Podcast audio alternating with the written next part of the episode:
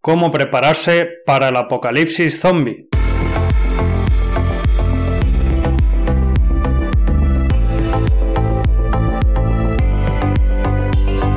Bienvenidos al podcast del blog sanofuertefeliz.com, donde hablamos de nutrición, deporte, hábitos de vida saludables y cómo organizarnos para llevarlos a cabo.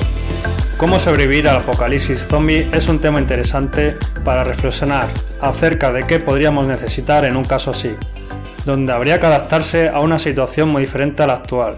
Si me tuviese que preparar para una catástrofe y tuviese la opción de conseguir refugio y recursos, por supuesto buscaría un sitio protegido, sostenible a largo plazo y con una vía de escape, es decir, con todas las características que me permitiera aguantar un tiempo.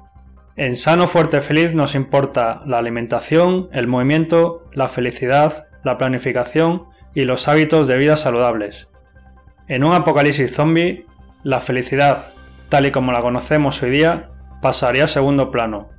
Cualquier cosa que sea sobrevivir a corto plazo ya sería un logro. Olvidarás todas tus necesidades a largo plazo. Así que tu vida volverá a ser sencilla y minimalista. La planificación y los hábitos se acabaron. Dependerá de la situación pero tu objetivo será conseguir recursos y ver cómo ser viable a corto plazo. Planificar algo a medio plazo sería dedicar tiempo y energía para nada. Y en cuanto a la alimentación y el movimiento, aquí es donde nos vamos a centrar a continuación. En una situación tan crítica, los alimentos pasarían a ser de máxima importancia para mi supervivencia. En base a eso, tendría en cuenta que la comida fuera fuente de calorías y máxima vida útil posible. Además, habría que tener en cuenta los siguientes factores limitantes. No puedes llevar animales, ya que requieren recursos como alimentos, medicinas o atención. Bien, vamos al grano. Agua.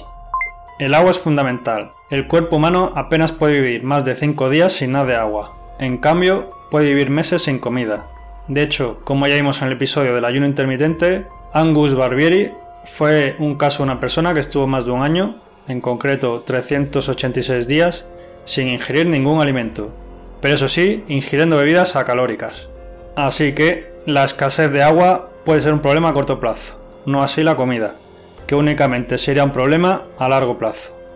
Transportar algo de agua es factible, pero teniendo en cuenta que el agua es fundamental, necesitaría tener cerca o localizadas alguna fuente de agua. Y por si tuviera que potabilizar el agua, también llevaría yodo y lejía, Fuentes de calorías.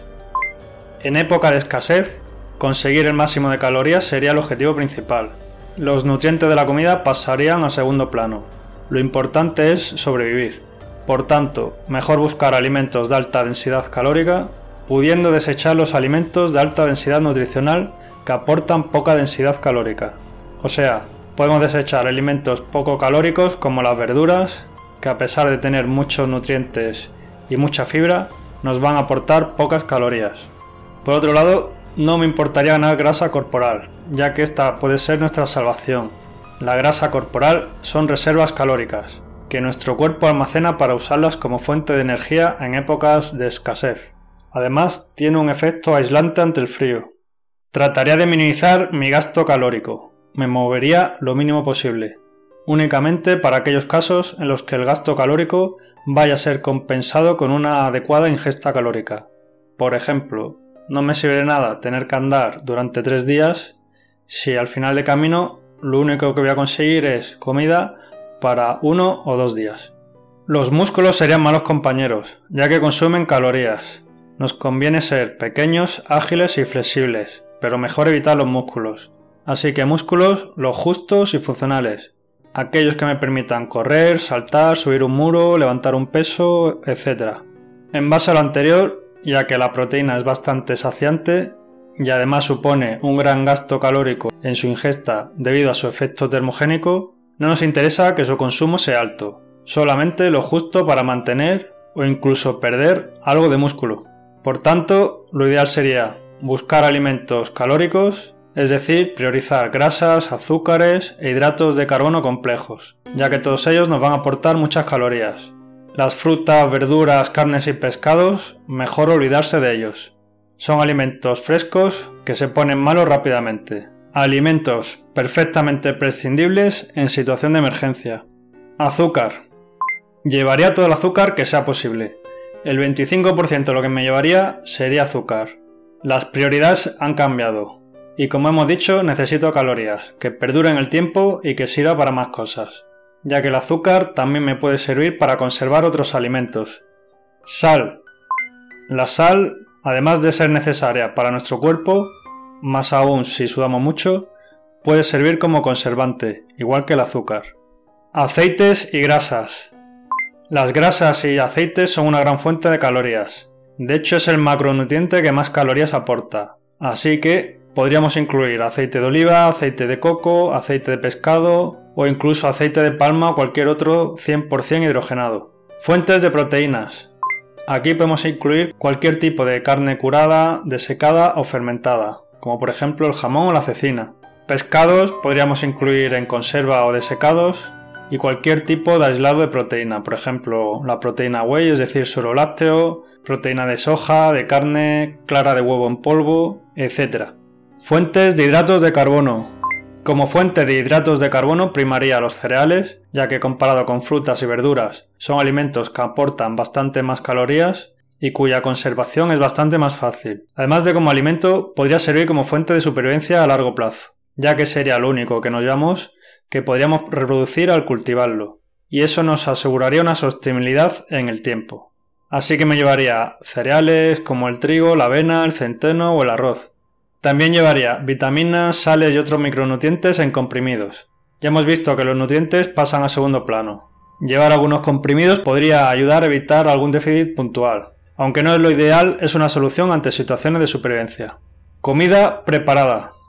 Llevaría cosas que fuera únicamente añadir agua, por ejemplo, sopas de sobre, batidos de comida completa, leche en polvo, puré en polvo, barritas energéticas, sustitutos de comida, tipo Herbalife o Soylent.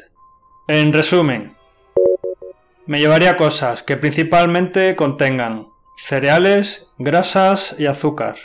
¿Y qué alimentos llevan estas cosas? Pues los cereales de desayuno, las galletas, la bollería, el chocolate, es decir, en general cualquier tipo de comida ultraprocesada, ya que en su mayoría de los casos están elaborados a base de hidratos de carbono, grasas y azúcares, ya que estos me aportan muchas calorías y son altamente conservables.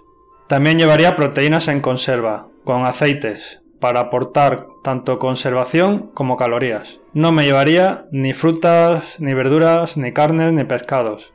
Así que, como puedes ver, en caso de emergencia, desprecio la variedad y la comida de alto contenido nutricional, a favor de las calorías y la durabilidad en el tiempo.